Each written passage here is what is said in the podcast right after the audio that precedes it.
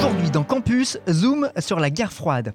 À la fin de la Seconde Guerre mondiale, les deux grands vainqueurs, les États-Unis et l'Union soviétique, veulent dominer le monde. Objectif pour les deux pays, que leurs idées s'imposent partout.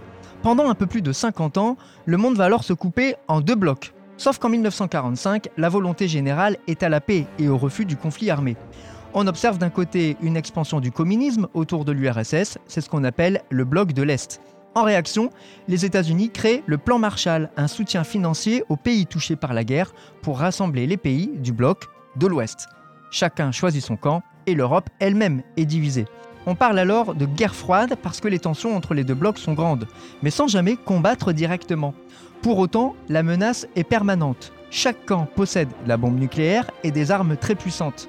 La guerre froide, c'est aussi le début de la conquête spatiale américains et soviétiques se lancent dans une course vers l'espace pour prouver que leurs technologies sont plus modernes ou plus efficaces.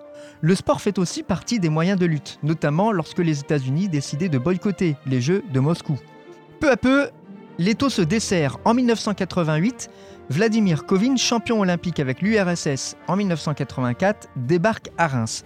Il arrive de Gorky, qu'on appelle aujourd'hui Novgorod en Russie, à une trentaine de kilomètres à l'est de Moscou. En 1988, Vladimir Kovin profite de la perestroïka. Alors qu'est-ce que la perestroïka?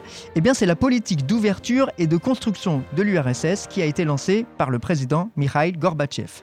Il en profite donc pour quitter son club russe, le Torpedo Gorky, et rejoindre le club de Reims, à l'époque présidé par Christophe Marcel. Le patron des Flammes Bleues de l'époque était passé par l'ambassade russe et notamment Yuri Latkin. C'est le second secrétaire de l'ambassade de Russie en France et en charge des affaires sportives. Il décide de créer un département transfert de sportifs à l'étranger, à ce qu'on peut appeler l'équivalent du ministère des Sports de l'URSS. Pour des raisons financières et politiques, l'Union soviétique met en place le Soft Sport. C'est une agence chargée de coordonner et d'organiser la venue de sportifs soviétiques de haut niveau dans les pays étrangers. C'est ainsi que près de 400 soviétiques quittent leur pays dès 1988. Ces départs sont soumis à conditions. Les sportifs doivent avoir plus de 30 ans, l'entraîneur national du sport concerné doit donner son accord et l'athlète doit donner des garanties humaines et morales.